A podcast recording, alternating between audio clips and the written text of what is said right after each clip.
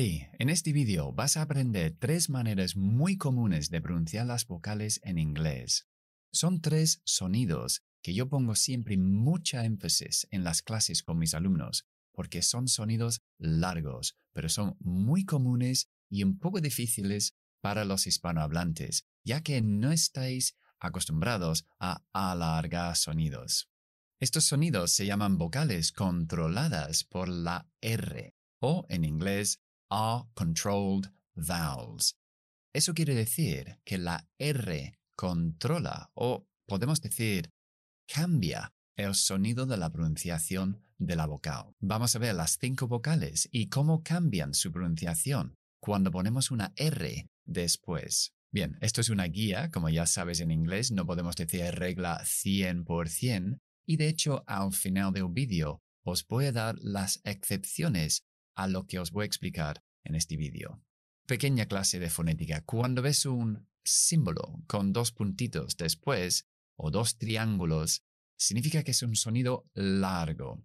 Yo le digo a los alumnos que es como si fuera tres veces más largo que una vocal en castellano, para que te hagas un poco la idea de lo que tienes que hacer. Vamos a empezar con este sonido. El sonido es A. Abrimos la boca Ah, la lengua está atrás y dejamos salir un sonido. Ah, ah. Esta es la postura. Ah. Bien, fíjate en esta palabra. Cat. Es una vocal entre dos consonantes, tiene su sonido corto. A. Cat. Cuando metemos la R después de la vocal, se convierte en el sonido A. Cat. Esta es nuestra primera guía. La A más la R hace sonido A. No siempre, pero en la mayoría de los casos. Otros ejemplos pueden ser start, empezar, o farm, granja. El siguiente sonido que vamos a ver es O. Fíjate en mis labios, muy redondos. Yo le digo a los alumnos, hacer los labios redondos y abrir la mandíbula por dentro hay que traer la lengua hacia atrás. O, o, sonido largo. Fíjate ahora en esta palabra. Pot. P-O-T. La O es corta. Pot. Si metemos la R después de la O, nos hace el sonido O. Por ejemplo, pot. O la palabra corto. Short. Bien, el siguiente sonido, esto ya es el rey de reyes, es la schwa larga. Acuérdate, larga. Entonces, alargamos el sonido. La schwa solo tienes que relajar todo y dejar salir un sonido con la boca abierta naturalmente. Uh, uh. Este sonido puede representar las vocales que nos quedan más la R es decir, UR y R o ER o incluso EAR. Vamos a ver unos ejemplos. Si cogemos la palabra choza, que es hot, lleva el sonido corto, hot. Si metemos la R, se convierte en la schwa larga. Hurt, hurt. O la palabra joya, gem, gem. Lleva la E corta. Si metemos la R, tenemos la schwa larga. Germ. Germ. O por ejemplo, la palabra puja. Bid. Bid. La I es corta. ¿Qué pasa si meto la R? Pues ya tengo pájaro y R nos hace a.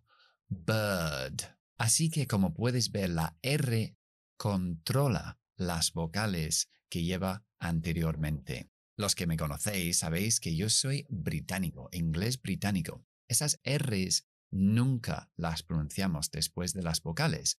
Hacemos un nuevo sonido, un nuevo fonema, que puede ser a, o, a, cualquiera de ellos. Si yo fuera estadounidense, pronunciaría un poquito esa R. Por ejemplo, pájaro sería bird bird. Escucha un poco la R, lo que hago es pongo la lengua, doblo un poco la punta hacia arriba y lo tiro hacia atrás. Bird, bird. Eso es la R después de las vocales en Estados Unidos. Mucha gente me pregunta, pero es que tu pronunciación es británica y la de Estados Unidos es distinto, entonces ¿cómo nos vamos a entender? Pues ya le estás viendo que no hay mucha diferencia. Hay, de hecho, cinco diferencias principales entre el inglés británico y el estadounidense. Eso es uno de ellos, es la R después de las vocales. Bien, como dije al principio, estas son las excepciones a todo lo que acabo de decir. Una sílaba tiene que contener una vocal. Entonces, si esa vocal lleva la R después, pero no la acentuamos, ya no podemos aplicar esta regla.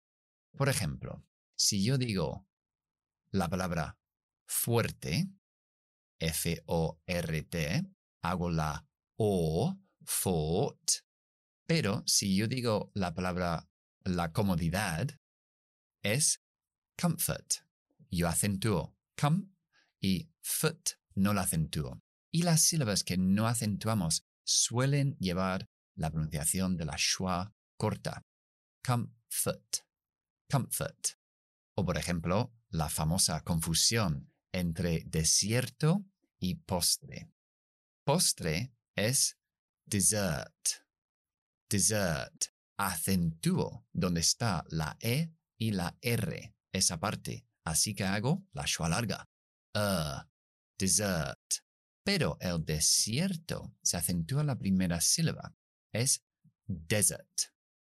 Desert. Hago mi I corta al principio, pues no lleva R después, y la segunda sílaba que sí lleva la R, pero no se acentúa, ya no pronuncio la schwa larga, sino schwa corta. Desert. Desert. Una buena guía que puedes seguir que las sílabas no acentuadas normalmente son schwa cortas. Entonces, si no lo sabes, tú pon una schwa corta y normalmente acertarás.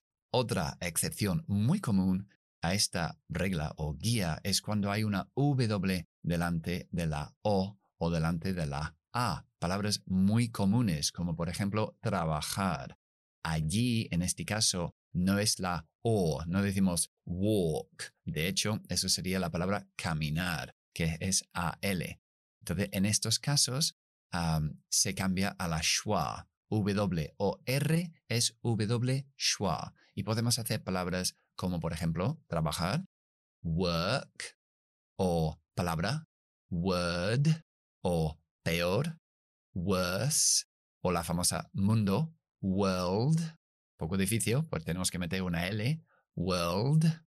Y la tercera excepción es cuando metemos una E muda después de la R. Por ejemplo, su de ella, ahí tenemos la E más la R, hacemos schwa larga, her.